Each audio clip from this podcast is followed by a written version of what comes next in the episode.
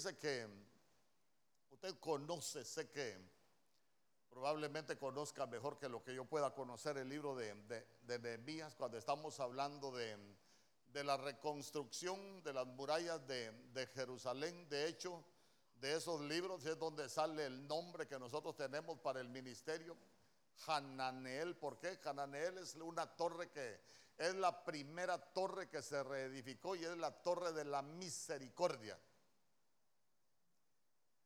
Entonces, note que, el rey le pregunta qué es lo que pides.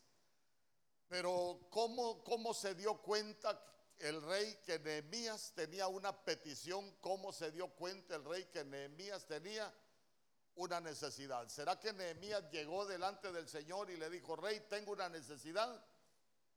No, sino que, sino que el rey lo miró y dice que el rey le hizo una pregunta, ¿por qué estás triste? ¿Por qué tenés esa tristeza ahí en tu cara? Entonces viene, viene Nehemías, hermanos, y, le dice que déjame ir a Jerusalén porque ya le empezó a contar que había sido destruida la ciudad, que las murallas estaban, estaban quemadas. Entonces, mire, mire qué bonito, ¿por qué? Porque el rey echó de ver, tú no estás enfermo, le dijo, tú lo que tienes es, es, una, es una tristeza en el corazón. Entonces, cuando, cuando viene él y le pide al rey, ¿por qué lo que le dijo? Déjame ir a, a Judá para que yo pueda restaurarla. Entonces dice el rey que, dice la Biblia que el rey le dio hasta cartas para los gobernadores para que le facilitaran los materiales, para que le facilitaran la madera y todo lo que él iba a necesitar para la reconstrucción.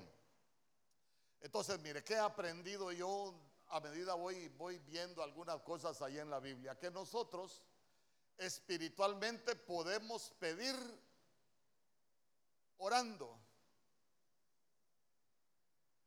Pero nosotros también podemos pedir con lo que hacemos.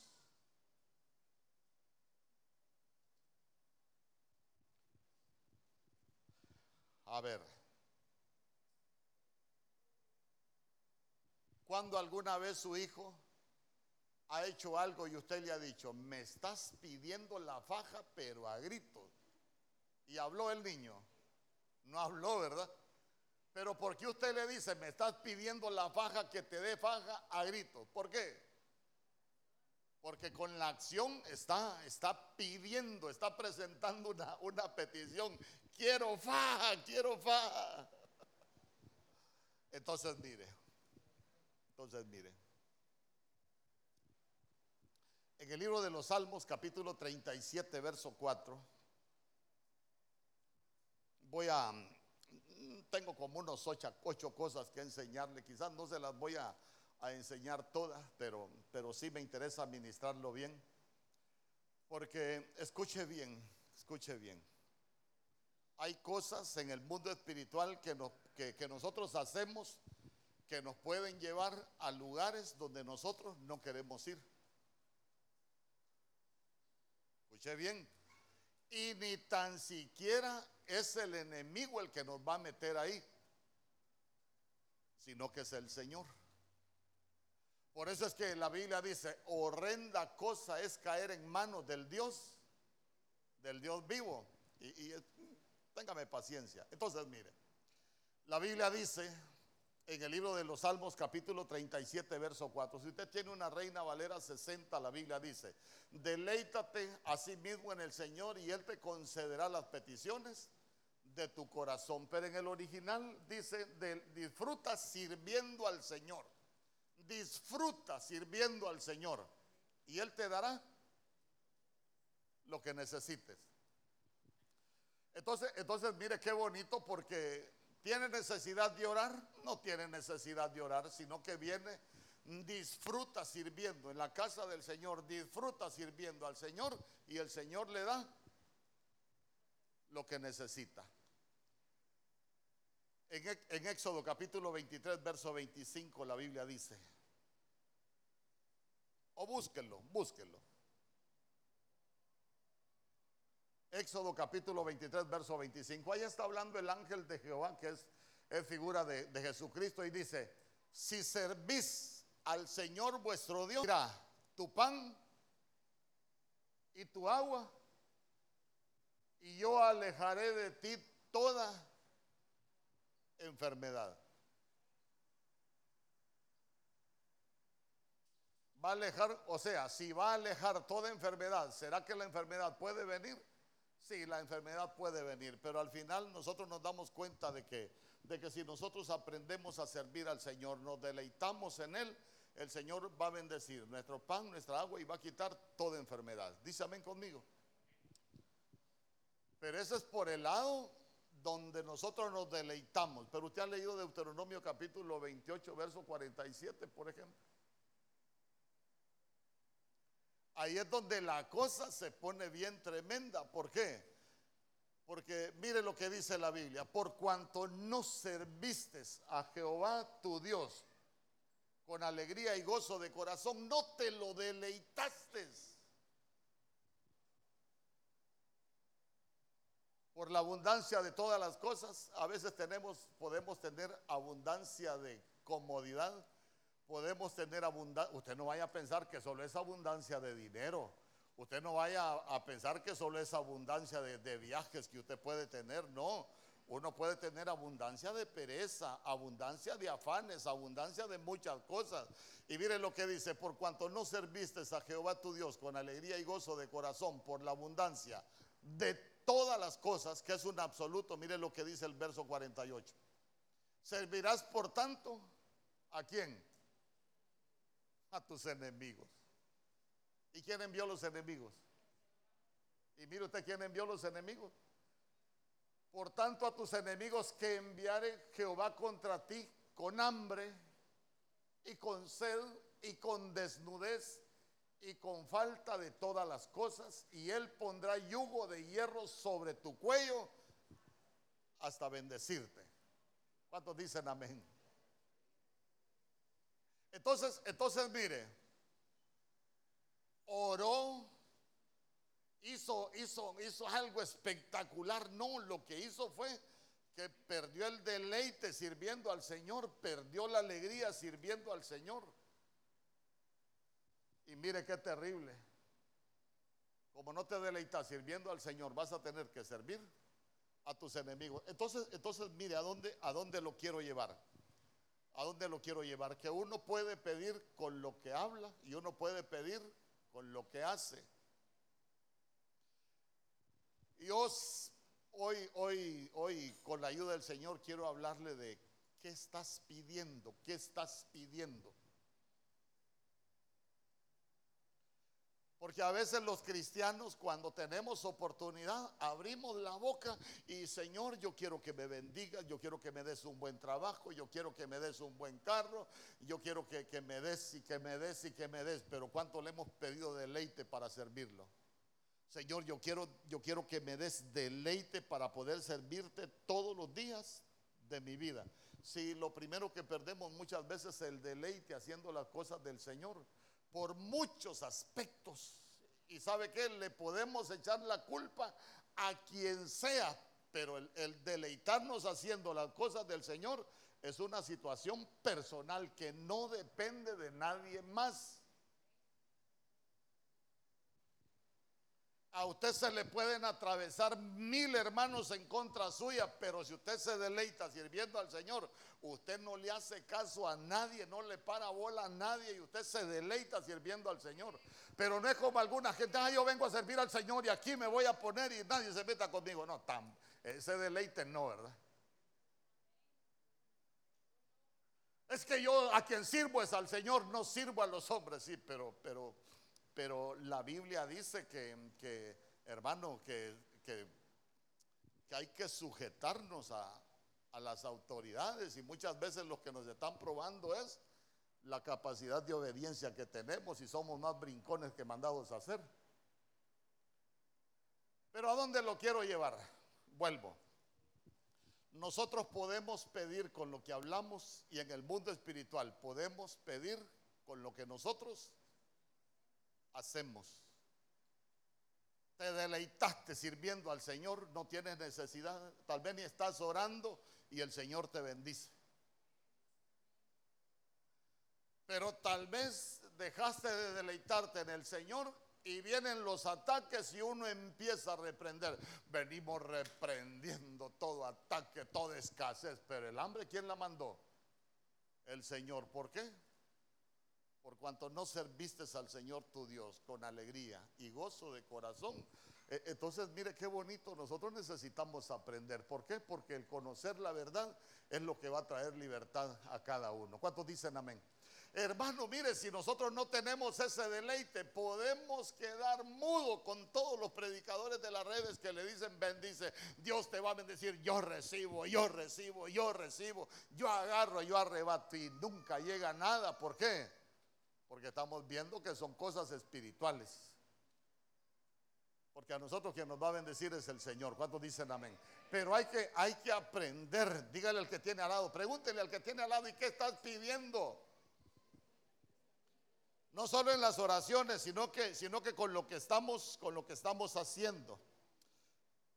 Mire, usted se recuerda, por ejemplo, usted se recuerda, por ejemplo, cuando Salomón tuvo un sueño, eh, eh, tuvo un sueño con el Señor y se recuerda que el Señor le preguntó a Salomón, ¿qué pides?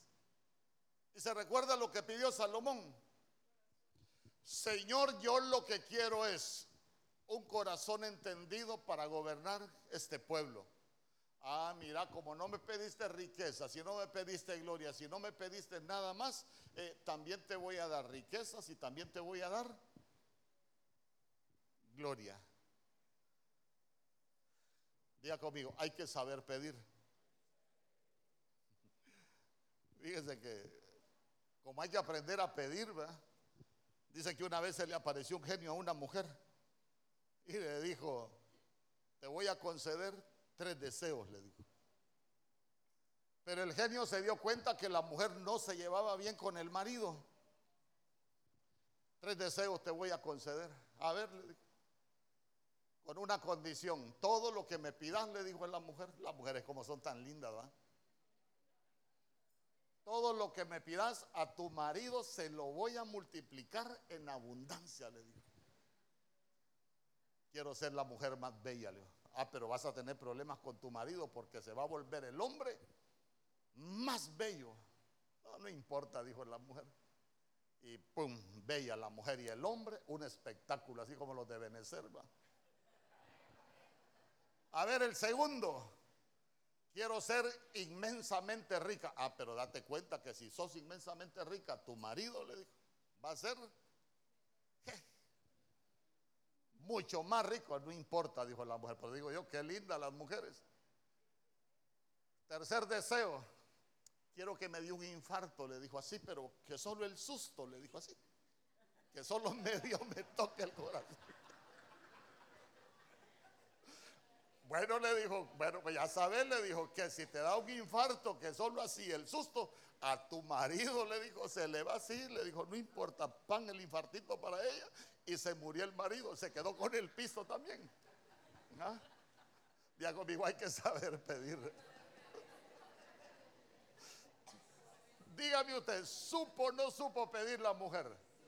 Ah, claro.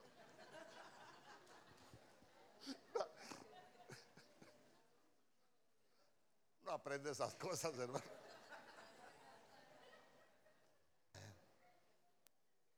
Ahora lo voy a apretar. Primera de Corintios capítulo 3, verso 16.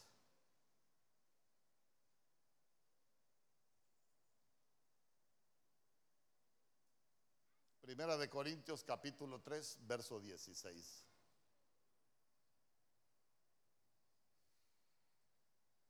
Mire lo que dice la Biblia. ¿No sabéis que sois templo de Dios y que el Espíritu de Dios mora en vosotros? ¿Cuántos somos templo del Espíritu de Dios?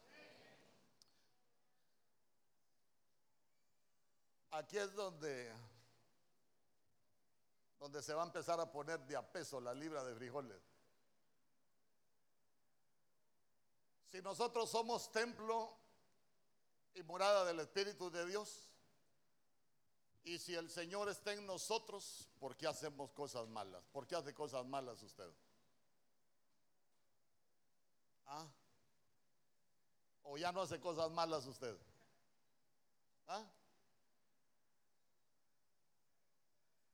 Y sabe, sabe que, sabe que, sabe que hoy el cristiano, hasta memes han sacado de eso, pero es cierto el cristiano hace cosas y dice, nadie se puede meter en mi vida porque el Señor conoce mi corazón. Nadie me puede juzgar. Pero la gente dice, nadie me puede juzgar.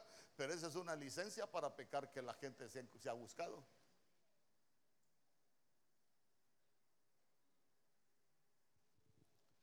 Es más, cuando usted habla con algunos cristianos, mire hermano, eh, mire hermano, o, fíjese que la vez pasada yo fui a, a una barbería. Y el hermano me dijo, Dios le bendiga, pastor. Y vine yo y me senté, porque había, habían como cuatro personas más. Ahí me senté y se levantó uno así, así de esos que, dicen que saben Biblia. Ya días ando buscando un pastor para discutir, me dijo. Entonces yo no le contesté. ¿Y por qué no me contesta? Me dijo, no, le digo, yo apenas me hice un par de versos y no es para venir a perder el tiempo discutiendo con usted. Le digo, más enojado se puso. Pero el problema es que me dijo, ¿por qué ustedes enseñan tanto que uno no debería de fumar? Me dijo. Dígame dónde dice la Biblia que yo no puedo fumar. A ver, dígame usted, ¿dónde dice la Biblia que un cristiano no puede fumar. En ninguna parte. Ah, dígame usted, dígame usted tanto que, ah, hermano, hasta lo enseñan en las redes que la Biblia dice, no os embriaguéis con vino en el cual hay disolución. Mire, hermano, dice, si usted se puede tomar dos botellas de ron y a usted no se embriaga, usted se las puede tomar.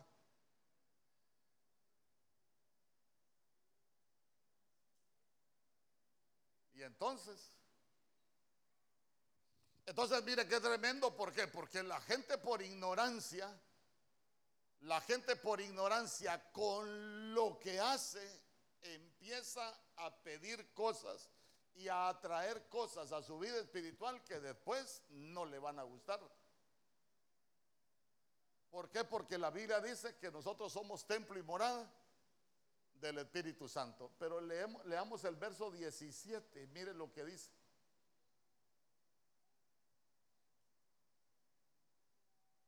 El verso 17. Si alguno destruyera el templo de Dios, Dios lo va a bendecir.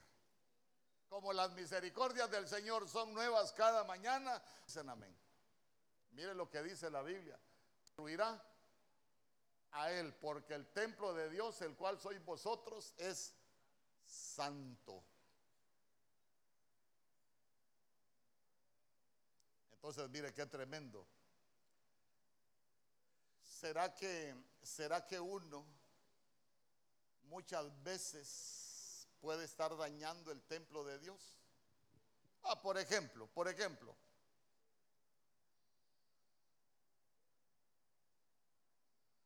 Hay gente aquí que es enemiga mía por lo que le han dicho.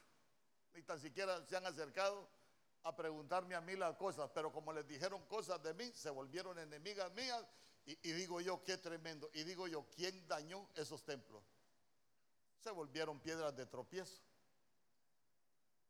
Entonces, entonces lo que la gente no tiene percepción es es, hermano, mire, nosotros podemos hacer todo lo que nosotros querramos. Hay algo que nosotros conocemos como el triángulo de la responsabilidad. Todo me es lícito, mas no todo me conviene. Todo me es lícito, mas no todo me edifica. Todo me es lícito, mas no todo me conviene. Yo no me dejaré dominar por ninguno. Entonces, ¿qué necesitamos? Aprender nosotros que, cuando nosotros hacemos algunas cosas en contra de este templo, nosotros, nosotros vamos por el camino para que el Señor nos destruya. Por eso le digo yo, no necesitamos ni del diablo. Y no le estoy diciendo yo que las misericordias del Señor son nuevas cada mañana. No le estoy diciendo yo que el, que el Señor no es bueno. Ah, pero la Biblia dice, horrenda cosa es caer en manos de Dios vivo. ¿Y sabe, ¿Y sabe cuál es el problema? ¿Quiere que le diga algo? Hay gente que es cortada para que no se pierda.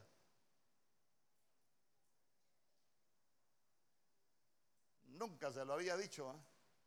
Pero yo sí, yo sí, yo, yo le puedo decir, hay gente que es cortada para que no se pierda. Mire, allá en, allá en, en un país había un hombre que, hermano, que sabía Biblia como usted no se imagina, pero de pronto empezó a, atacar la doctrina del ministerio, empezó a atacar lo que enseñaba el apóstol Germán, hermano, y, sabe que cuánta gente arrastrada con aquel espíritu de error, y la gente no, tiene razón el hermano, tiene razón el hermano, tiene razón el hermano. Y, como dos días antes una persona soñó con él y le dijo, dice el Señor, que deje de estar haciendo lo que estás haciendo con el pueblo, con su pueblo. Dice el Señor que te arrepientas, que pidas perdón y vuelvas, porque si no vas a ser cortado.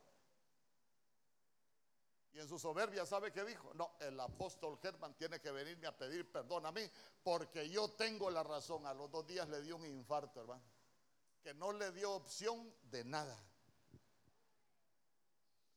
Entonces, entonces mire qué tremendo, ¿por qué? Porque uno debe de tener cuidado, uno puede destruir su propio templo, pero uno también puede destruir el templo de Dios, que es la iglesia.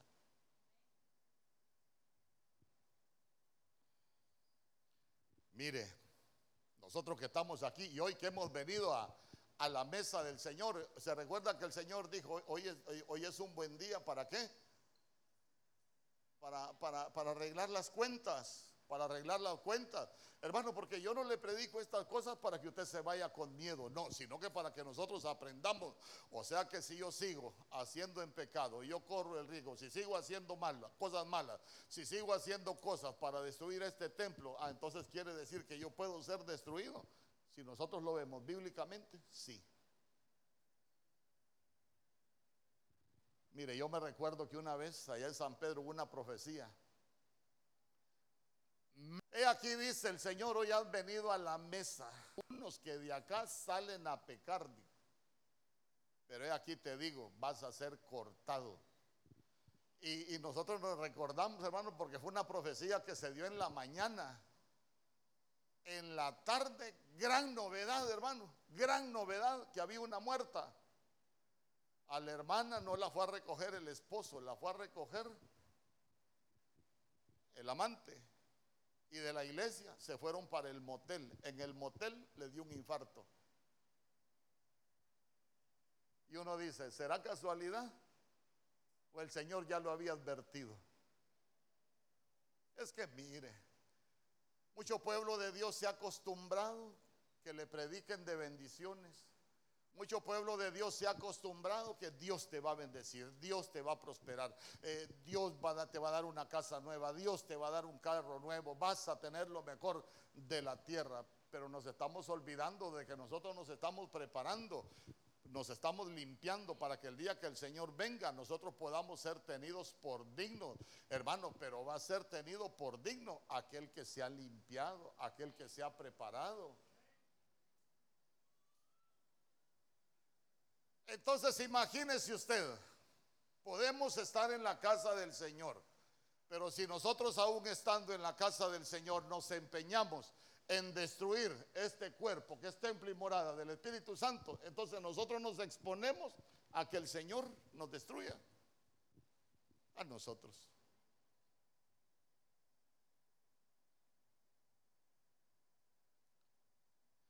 Por eso qué bonito fue el encuentro que tuvo la samaritana con nuestro Señor Jesús.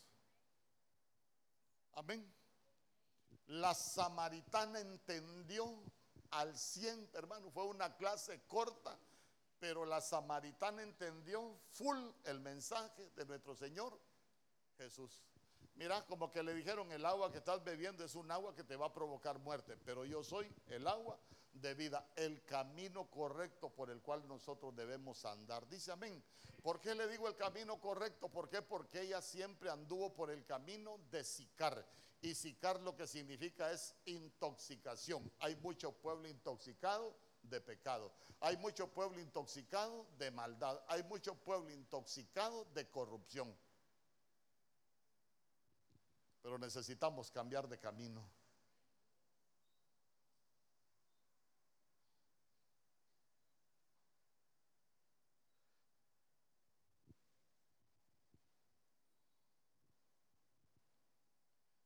Segunda de Pedro capítulo 2, verso 6.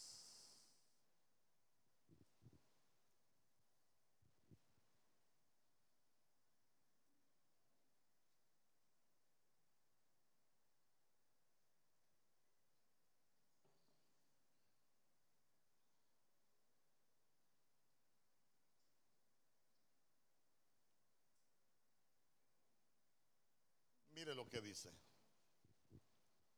Y si condenó por destrucción a las ciudades de Sodoma y de Gomorra, reduciéndolas a ceniza y poniéndolas de ejemplo a los que habían de vivir impíamente, verso 7.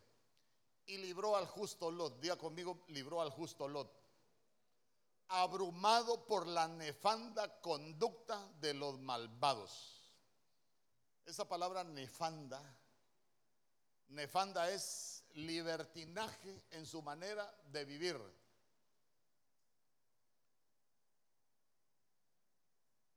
Nefanda es libertinaje sexual. Y nefanda también es conducta desenfrenada. La Biblia habla del justo. No, hombre, dígame por lo menos amén, para que somos justos, somos los justificados. Amén. Pero, pero cuando nosotros aprendemos de la vida del justo, vea usted cómo fue a terminar a Sodoma. Y uno, y uno dice, bueno, bueno, pero el Señor dice que libró al justo, al justo Lot. Lo libró de la destrucción, pero lo llevó a cosas terribles. Pero mire, a mí me interesa que aprendamos algo. Porque, porque después vamos a ver a dónde llegó el justo Lot que se fue metiendo a, que llegó a, vivir a, Sodoma. Entonces, usted se recuerda que en Génesis capítulo 13, la Biblia, en el verso 10, la Biblia dice, hermano, cuando se separó de Abraham, ¿quién es Abraham? El padre de la fe. ¿Quién es Abraham? El hombre que tenía el llamado de parte de Dios. Entonces, imagínense qué tremendo.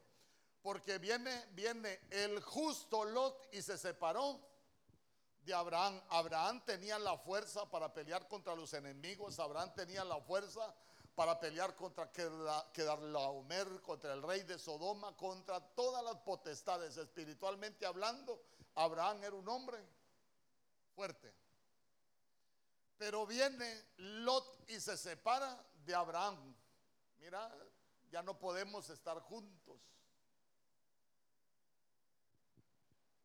¿Y qué pasó? Viene el justo Lot, alzó sus ojos y cuando vio Sodoma, ¿qué dijo? ¿Ah? Oh, Sodoma, como el huerto del Edén.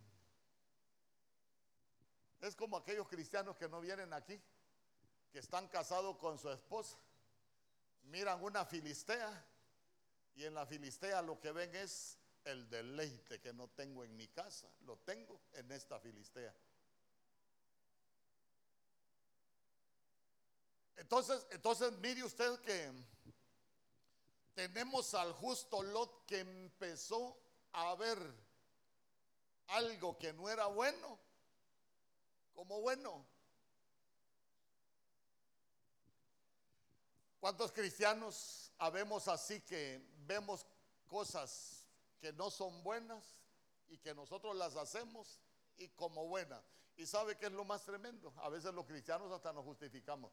Yo tengo razón, pastor. Yo tengo la razón. ¿Y sabe qué es lo más tremendo? Primero solo vio, pero después, ¿qué dice la Biblia? ¿Qué dice la Biblia? En el, en el verso 10, él comparó Sodoma con el huerto del Edén. ¿Sabe qué? Una alegría temporal, hermano, un placer temporal, un deleite temporal. Pero cuando usted sigue leyendo, creo que es ahí por el verso 12, usted se va a dar cuenta que la Biblia dice que Lot fue poniendo sus tiendas hasta llegar a Sodoma. Entonces, mire qué bonito, ¿por qué? Porque lo que nosotros aprendemos es que a Sodoma nadie llega de un solo. Nosotros nos vamos acercando.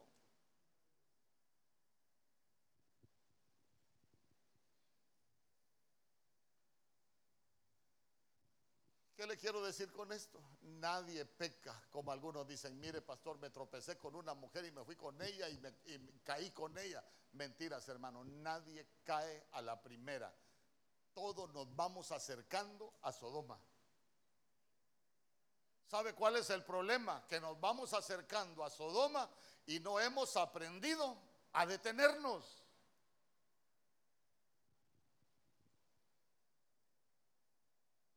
Ay, lo vi a transmisión y, ya sale el viejito rabón. Ay, sí, es que mire, usted también en esa fui capaz de dejar a mi esposa y casarme con usted. De veras. Y ahí se va acercando a Sodoma. Y cuando menos acuerda, llego a Sodoma. ¿Cómo se detendría uno? ¿Mm? Ah, diciéndole, mire, yo estoy chat con usted. No tiene sentido. ¿Por qué? Porque estoy casado. Ay, es que así me gustan a mí porque sabe qué, hombre casado, rico bocado.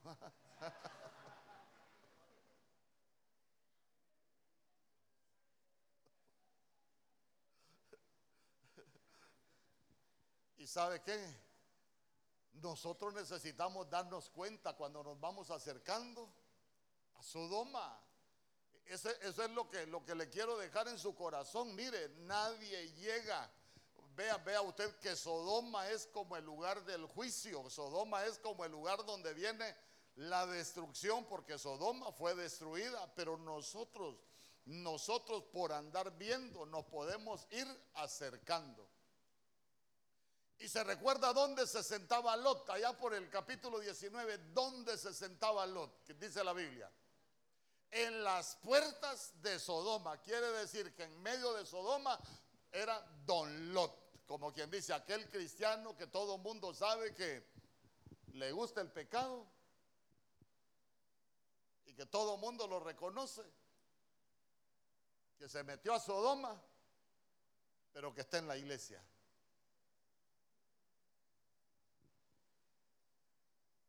Si usted va camino a Sodoma, deténgase. Si usted ya se dio cuenta que ya cercó sus tiendas a Sodoma, que ya va camino a Sodoma, este es un buen día para detenerse. Hermano, es que mire, nuestro Señor Jesús nos sale al encuentro para que nos detengamos cuando vamos por el camino equivocado. ¿Cuántos dicen amén? ¿Por qué le digo esto? Se recuerda usted que en Lucas capítulo 24, ya nuestro Señor Jesús resucitado, iban dos de sus discípulos. Uno se llama Cleofas. Si otro habla del otro discípulo, es pura especulación. ¿Por qué? Porque la Biblia solo menciona a, Cleofas. Y se recuerda que ellos dicen que iban camino a Emaús. Y Emaús lo que significa es tibieza.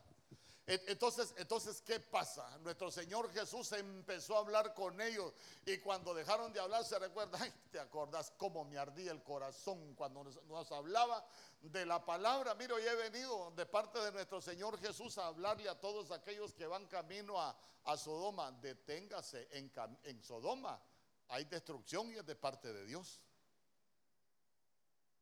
Aunque no diga amén, a mí no me gusta que me diga amén, a mí me gusta que aprenda. ¿Cuántos habrán aquí que van poniendo sus tiendas? Hasta Sodoma. Ay, pastor, yo que le iba a llevar un regalito hoy a la novia, déselo a su esposa. No, de esos no vienen aquí. ¿eh?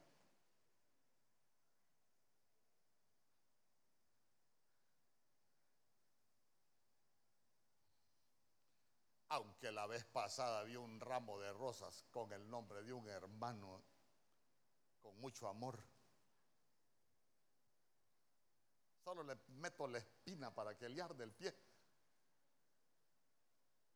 ¿A dónde lo quiero llevar?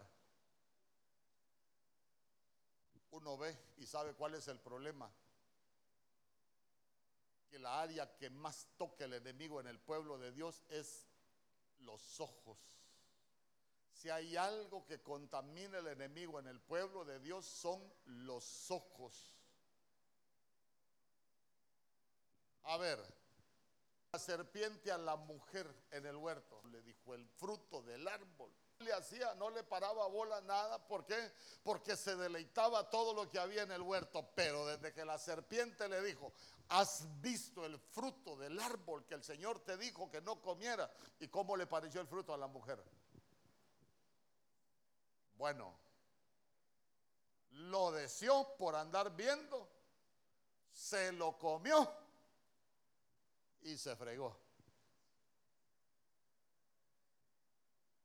Si lo ve, lo desea y se lo come, nos vamos a arruinar la vida. Porque perdieron el huerto. El perder el huerto es perder el deleite. Perder el huerto es perder las delicias de la vida. Perder el huerto es perder la comunión con Dios. Perder el huerto es perder la paz. Perder el huerto es, hermano, que en el huerto brotaba toda cosa buena, pero cuando perdieron el huerto lo que empezaron a brotar fueron espinas y abrojos.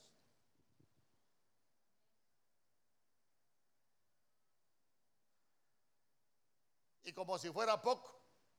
Mire, como a veces los cristianos, los cristianos somos bien tremendos, como la Biblia dice que todo lo que aconteció quedó escrito como ejemplo para nosotros. Los cristianos somos bien tremendos. El Señor nos manda a sacar de, Sodoma porque viene la destrucción. ¿Y qué hizo la mujer de Lot? Iba viendo hacia atrás. ¿Sabe qué? Hay muchos cristianos viendo hacia atrás. Por eso terminan salados. Y mire qué tremendo. Mire, hay cosas que a mí me impactan porque la Biblia dice, el justo Lot, el Señor lo mandó a sacar a Sodoma, pero imagínense qué tremendo. Cuando lo manda a sacar de Sodoma, el Señor le dijo, huye al monte para que puedas preservar tu vida. ¿Qué le dijo Lot al Señor? Al monte yo creo que no, Señor, muy largo. Mejor me voy a quedar en Soar no subió al monte. Mire, cuando el Señor lo saca uno de Sodoma, uno tiene que subir al monte. Porque hay dos tipos de montes. Está el monte de la salvación, está el monte de donde se adora, está el monte donde hay transfiguración, está el monte de la comunión, pero hay montes de tentación.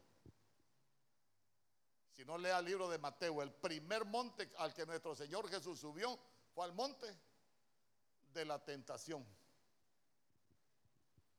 Entonces el Señor le dijo, mira, huye al monte para que puedas salvar tu vida. No, Señor, aquí en Soar me voy a quedar.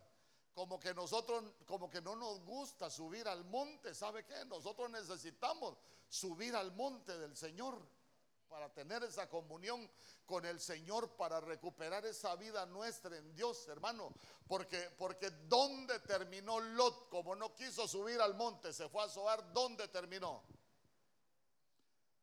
Terminó en una cueva. La cueva es un lugar de tinieblas, la cueva es un lugar de suciedad, la cueva es un lugar de corrupción, la cueva es un lugar sin luz.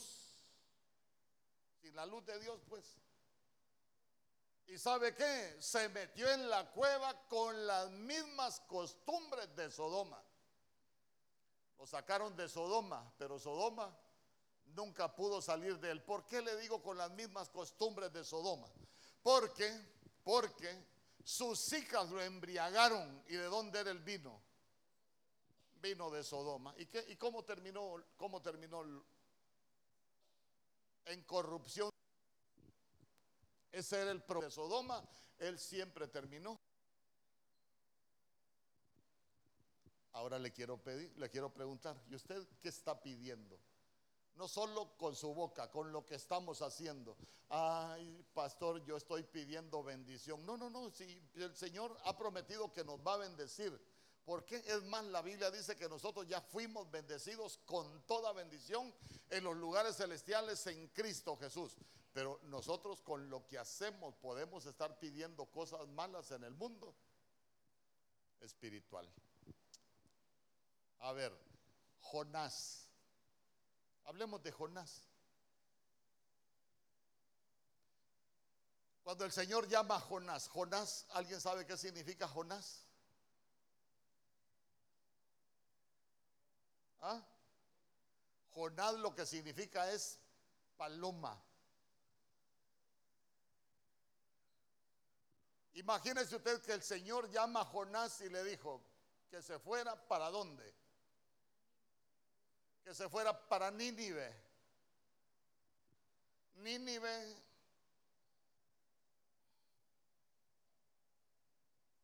era una ciudad que estaba en pecado, que estaba en corrupción. Pero mire qué tremendo, porque Jonás no se fue para Nínive. ¿Para dónde se fue Jonás? Se fue para Tarsis. Y Tarsis lo que significa es hacerse pedazos. A veces el Señor nos dice, mira, venite por este camino. No, Señor, yo me quiero ir por este. El Señor nos está llamando para que nos vayamos por Nínive, pero nosotros estamos empeñados para agarrar camino para Tarsis. Cuando nosotros hemos agarrado el camino a Tarsis, cuando nos estamos haciendo pedazos en la familia, cuando nos estamos haciendo pedazos la vida, cuando estamos haciendo pedazos todo lo que Dios nos ha dado. Porque a veces hacemos pedazos hasta los hijos. ¿Por qué? Porque no vamos camino a Nínive, agarramos el camino a Tarsis.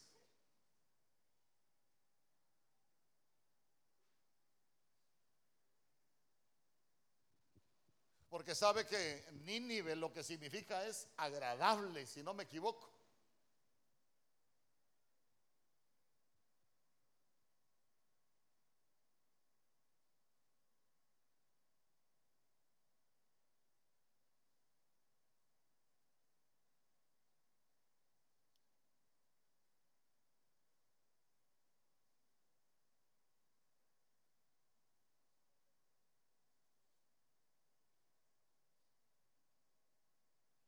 Nínive lo que significa es bonito y Nínive lo que significa es agradable. Entonces el Señor, mire, como usted es la iglesia, usted es la paloma, amén. Ah, porque el Señor dijo, muchas son las reinas, habló de la concubina, habló de las vírgenes, pero dijo, solo una es la paloma, solo una es la perfecta. Entonces la perfecta es la iglesia, la paloma es la iglesia. El Señor nos quiere llevar, ¿qué le dije que significa Nínive? Bonito y agradable. El Señor nos llama para que nosotros vivamos algo bonito y agradable. Pero nosotros a veces pagamos el pasaje para irnos a Tarsis. ¿Qué hizo Jonás? La Biblia dice que agarró un barco, pagó su pasaje y, y agarró para Tarsis. Y, yo le quiero preguntar, ¿y usted ya agarró el barco o ya se bajó? ¿Usted va para lo bonito y agradable o va para Tarsis? Por eso le digo, y el entendimiento para ver qué estamos, bueno, algo mejor. Pero mire qué tremendo, porque usted ha leído que la Biblia dice, Jonás pagó el pasaje para irse a Tarsis. ¿Cuánto? E, y, el, y, el, Señor no le dijo, pagate un boleto para, para que te vayas a Nínive. No, nosotros mismos pagamos el pasaje. Fíjese que hay alguien que, que estaba aquí en la iglesia y un día vino acá, subió ahí y me dijo, pastor, me voy, me dijo. Y eso le digo yo. Porque estás que te vas y te vas y no te has ido. Pero tengo un problema, me dijo. El Señor me dijo que no me fuera, me dijo. Ay, le dije yo, ese sí es esclavo.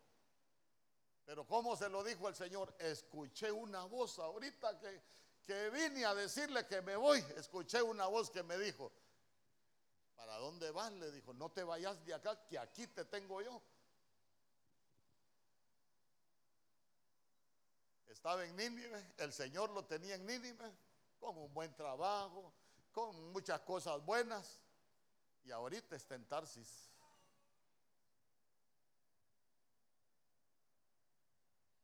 ¿Y usted para dónde va? ¿Va para Nínive o quiere agarrar camino a Tarsis? Es que agarrar camino a Tarsis es Dios nos habla, pero como dice mi pastor, con tu gusto y tu gana, ni tu tata, ni tu nana, vaya hágase pedazos a Tarsis.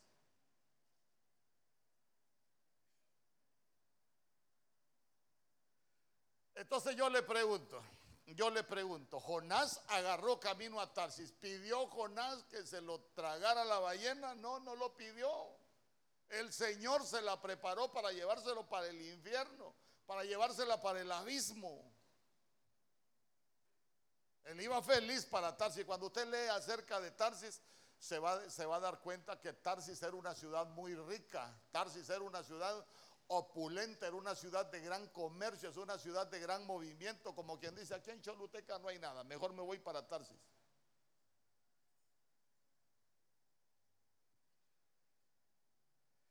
Hermano, y mire, hay algo que le quiero leer.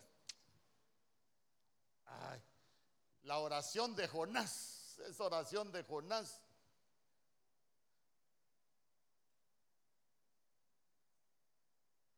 Jonás capítulo 2, verso 8.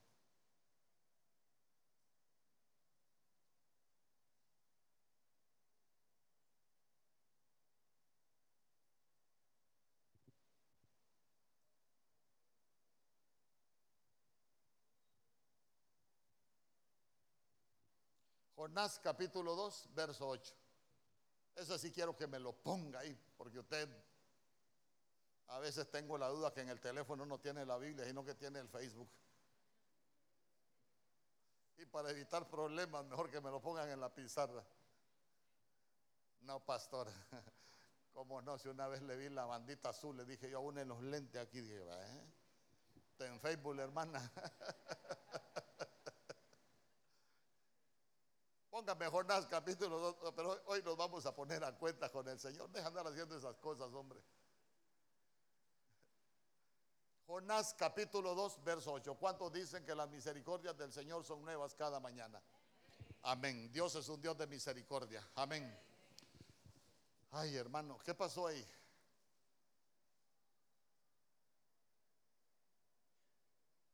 Allá en la Reina Valera 1960, mire usted la tía.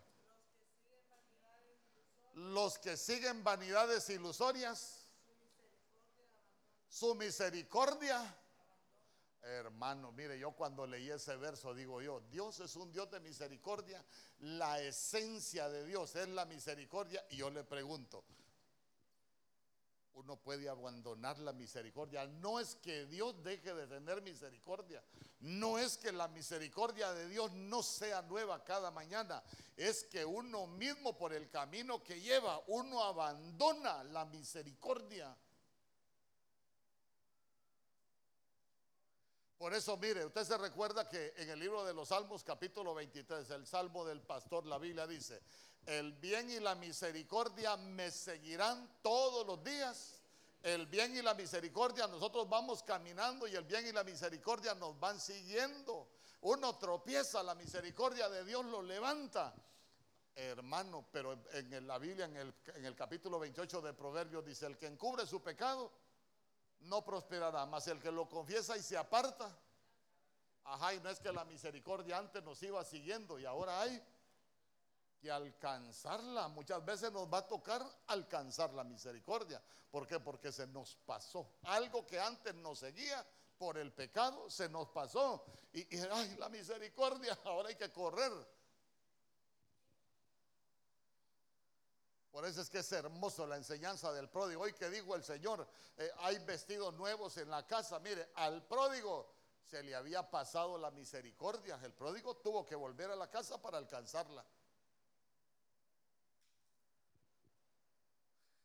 Entonces, mire qué bonito, bueno, qué bonito, qué tremendo. Los que siguen vanidades ilusorias, su misericordia abandonan. Ay, hermano, mire, como, el pueblo de Dios a veces no conocemos la verdad y queremos tener un evangelio de dicho, la gente peca. Ay, el Señor conoce mi corazón. No, y conoce el camino que lleva también.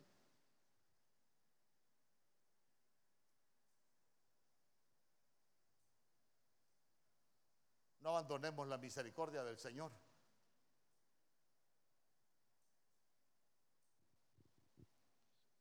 ¿Cómo terminó Jonás con Dios?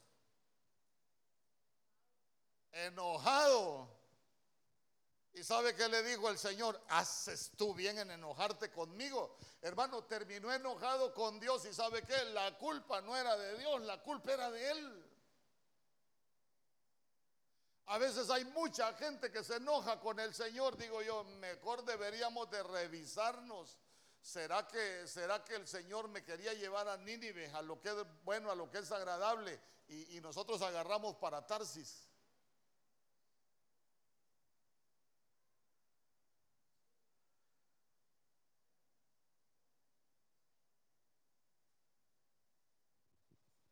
Con esto cierro. Se van preparando los que van a repartir la mesa del Señor. Hoy venimos a limpiarnos. Hoy el Señor dijo, ponte a cuentas conmigo. ¿Sabe, ¿Sabe cómo es ponernos a cuentas? Es como que cuando nosotros entramos a este lugar en la contabilidad del cielo, nosotros tenemos cuentas por pagar. Así como cuando lo llaman de Electra, queremos que se venga a poner a cuenta. Es porque debe. Es porque debe. Entonces lo que le están diciendo es que vaya a pagar lo que debe. Y hoy el Señor dijo, ponte a cuentas conmigo. Pero ¿cómo nos ponemos nosotros a cuentas con el Señor? Estabilidad en el cielo, hermano, hay un registro de lo que nosotros estamos debiendo. Présteme atención. ¿Por qué le digo que hay un registro de lo que nosotros hacemos en el cielo y cuando no nos hemos arrepentido? Porque a Aarón, cuando le dijeron que le hablara la roca, la golpeó. Cuando Moisés se tardaba en el monte, ¿qué hizo? Al pueblo le pasaron muchas cosas y a Aarón, ¿qué le pasó? Nada. Cuando se casó Moisés con la mujer cusita, María y Aarón, o Aarón y María murmuraron. ¿Qué le pasó a María? Leprosa fuera del campamento. ¿Qué le pasó a Aarón? Nada. A María le cobraban las cuentas, a Aarón no. Pero llegó un momento donde el Señor le dijo a, a, Moisés, sube a Aarón al monte, me le vas a quitar las vestiduras, lo vas a dejar desnudo y vas a vestir a su hijo Eleazar. Le cobraron las cuentas. ¿Por qué? Porque él nunca aprendió a ponerse a cuentas. Mire, ponerse a cuentas con el Señor es, Señor, yo sé que debo.